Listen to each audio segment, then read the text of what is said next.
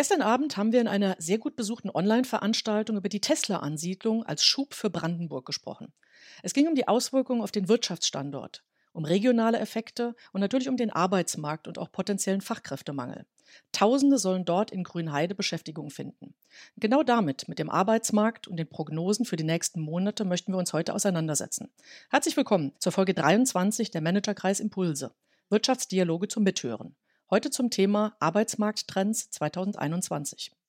Mein Name ist Marion Ohnesorg. Ich bin geschäftsführendes Vorstandsmitglied des Managerkreises der Friedrich-Ebert-Stiftung. Ich begrüße Sie. Wir freuen uns, dass Sie heute bei uns zu Gast sind. Wir diskutieren ja gerade Öffnungsszenarien und wir sorgen uns um potenzielle Insolvenzen. Seit März 2020 hat das Kurzarbeitergeld viele Arbeitsplätze gesichert.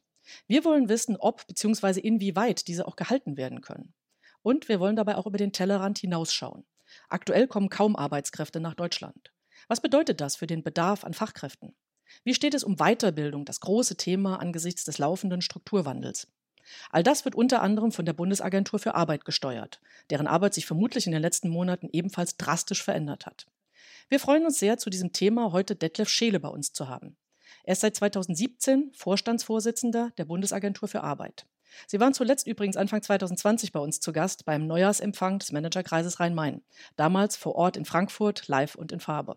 Außerdem sind Sie, auch das sei erwähnt, Mitglied des Managerkreises. Herzlich willkommen an Detlef Scheele.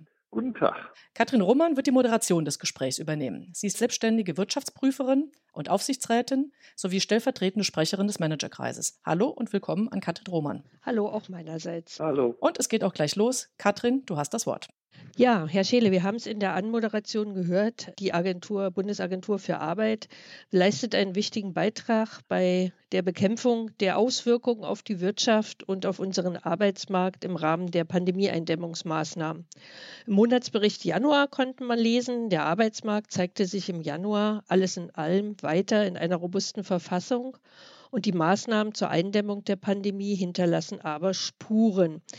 Dieses Wechselspiel wollen wir in unserem Gespräch gerne ein wenig beleuchten. Das erste Stichwort ist schon gefallen, Kurzarbeitergeld. Eines der wichtigsten Überbrückungsinstrumente, sowohl für die Unternehmen, aber auch für die Arbeitnehmer im Rahmen dieser Pandemie. Es ist zu lesen, dass im Januar für ca. 750.000 Personen konjunkturelle Kurzarbeit angezeigt war. Was bedeutet das eigentlich operativ für Ihre Abläufe in der BA? Und ganz wichtig, werden diese Arbeitsplätze dann hinterher auch erhalten bleiben? Naja, für uns bedeutet das natürlich, dass wir unsere Arbeitsabläufe vollständig verändert haben seit letzten März, also jetzt seit gut einem Jahr. Ist es so, dass wir eben unterschiedlich viele, aber mehr als die 700, die normalerweise Kurzarbeitergeld bei uns administrieren, in dieser, dieser Aufgabe eingesetzt haben. Zurzeit sind es 7500. In der Höchstphase waren es mal 11.500. Das hat jetzt ein bisschen abgenommen, weil ja auch die Kurzarbeit zurückgegangen ist. Und gegenwärtig ist es so, dass das Instrument wirkt, denn wir sehen ja, dass die Kurzarbeit zurückgeht und die Arbeitslosigkeit nicht steigt. Das heißt, Kurzarbeit ist keine Brücke in Arbeitslosigkeit, sondern Kurzarbeit ist eine Brücke in zunehmende Beschäftigung. Das ist ja ein sehr positiver Ausblick. Sie sprachen es eben gerade an, veränderte Abläufe. Ein Hauptablauf ist ja auch in Ihrer Agentur die Vermittlung auf offene Arbeitsstellen. 566.000 sind da im Moment ausgewiesen. Aber wie geht das jetzt eigentlich in Corona-Zeiten ohne persönliche Kontakte? Was ist da für Ihre Mitarbeiter, aber auch für die, die auf eine Stelle vermittelt werden sollen, Neues dabei? Naja, wir haben die letzte Zeit über umgestellt, weil auch viele Kolleginnen und Kollegen ja gar nicht als Arbeitsvermittler zurzeit tätig sein können, weil sie Kurzarbeitergeld bewilligen, auf Online-Kanäle. Da gibt es eine ganze Reihe von digitalen Angeboten, mit denen man das machen kann. Und Arbeitsberatung findet über Videokommunikation statt, die inzwischen bei uns wirklich relativ routiniert läuft und die auch seitens unserer Kundinnen und Kunden auf allen Endgeräten läuft. Da haben wir, glaube ich, Mittel und Wege gefunden, um ehrlicherweise naturgemäß in deutlich verringertem Umfang, als es unter normalen Umständen ist, aber Arbeitsvermittlung aufrechtzuerhalten. Wir haben zwar nicht geöffnet, aber wir haben Kontakt zu unseren Kunden. Wir haben in der Pandemiesituation jetzt gesehen, dass es eine Reihe von Angeboten gibt, die wirklich ganz gut an die Stelle der persönlichen Kontakte treten können. Das ist ehrlicherweise an erster Stelle das gute alte Telefon. Das muss man wirklich sagen. Wir haben Rufkreise gebildet und Sammelrufnummern gebildet, dass man uns besser erreichen konnte. Aber in der ersten Phase ist fast alles übers Telefon gelaufen.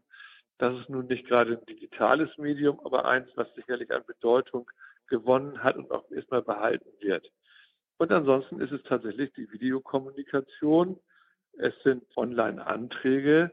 Also sozusagen, man muss gar nicht kommen. Man kann es von zu Hause aus machen. Es gibt das Online-Tracking. Da kann man gucken, wie weit sein Antrag ist. Es gibt Chatboxen, mit denen man seine Fragen stellen kann, ohne dass man jemanden erreichen muss. Dann antwortet ein Apparat und ab einem gewissen Punkt sozusagen wird ein Mitarbeiter dazugeschaltet. Also ich glaube, wir sind da relativ weit gekommen und hätten in normalen Zeiten endlos dafür gebraucht, sowas hinzubekommen. Und das haben wir diesmal sehr schnell gemacht. Es hat immer funktioniert. Und ich glaube, dass es ein Zurück zu den nur persönlichen Kontakten nicht geben wird. Denn es ist natürlich so, dass Menschen, die arbeitslos sind, auch nicht unbedingt zwingend das unmittelbare Bedürfnis haben, immer zur Arbeitsagentur zu kommen. wenn man das von zu Hause machen kann, geht manches auch besser. Aber wenden wir den Blick nochmal nach außen. Die Wirtschaft, die ja im Prinzip die Arbeitskräfte nachfragt und jetzt auch diesen Strukturwandel in vielen Bereichen erlebt. Wir hatten es ja angesprochen, sei es jetzt Onlinehandel versus Einzelhandel, sei es im Bereich Bildung, sei es aber auch in vielen Bereichen neue Arbeitsformen im Homeoffice die Arbeitskräfte, die dafür dann nachher zur Verfügung stehen müssen, müssen ja auch bestimmte andere Fähigkeiten mitbringen. Wo kann da eine Unterstützung erfolgen, dass dieser Trend gut gemeistert wird und wir die Arbeitskräfte dann dafür auch ja, ausgebildet, gerüstet, Stichwort lebenslanges Lernen sozusagen, weitergebildet haben? Naja, die Bundesregierung hat die gesetzlichen Voraussetzungen dafür geschaffen mit dem Qualifizierungschancengesetz und mit dem Arbeit von morgen Gesetz. Wir können berufsbegleitend fortbilden, bevor man arbeitslos wird, präventiv. Also sich sozusagen gerade jetzt im Zusammenhang mit Kurzarbeit in der Zeit des Arbeitszeitausfalls sich darauf vorzubereiten, was nach dem Arbeitszeitausfall ist. Da sind die Möglichkeiten gut, das Geld ist ausreichend vorhanden. Es kommt jetzt, glaube ich, darauf an, dass Arbeitgeber und Arbeitnehmer, die Sozialpartner, da beherzt zugreifen, um das dann auch zu tun. Denn die Arbeitgeber müssen ja letztendlich sagen, wohin qualifiziert werden soll. Ich glaube, die Instrumente sind da und die Erfahrungen, die wir seit 01.01.2019 mit dem Qualifizierungschancengesetz haben, sind gut. Und auch ansonsten ist es so, dass wir dem Grunde nach fortbilden können. Zurzeit haben wir halt das Problem, dass der Lockdown dazu führt, dass die Weiterbildungsträger nicht alles machen können weil sie ähnlich wie die Schulen keine Präsenzangebote machen können. Und Online-Weiterbildung ist nun ehrlicherweise nicht jedermanns Sache, das muss man einräumen.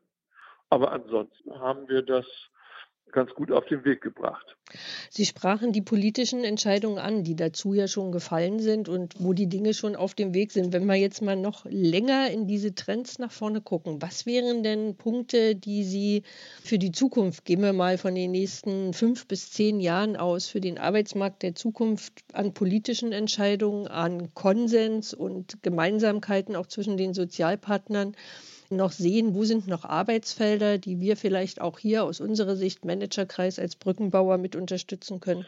Also ich glaube, dass das, was vor der Pandemie gesetzgeberisch gemacht worden ist, insbesondere das Qualifizierungschancengesetz, also sozusagen die Fortbildung von Beschäftigten, das ist etwas, was erstmal zum Laufen gebracht werden muss. Das ist uns ja letztlich im Frühjahr diesen Jahres, letzten Jahres, muss man sagen, abhanden gekommen, weil wir da nicht mehr in die Betriebe konnten und auch nicht vernünftig beraten konnten. Wir haben das zwar online versucht, ich habe es eben gesagt, aber das muss erstmal tatsächlich seine Wirkung entfalten, die es hat in der kurzen Zeit, in der es das gegeben hat, noch gar nicht entfalten können.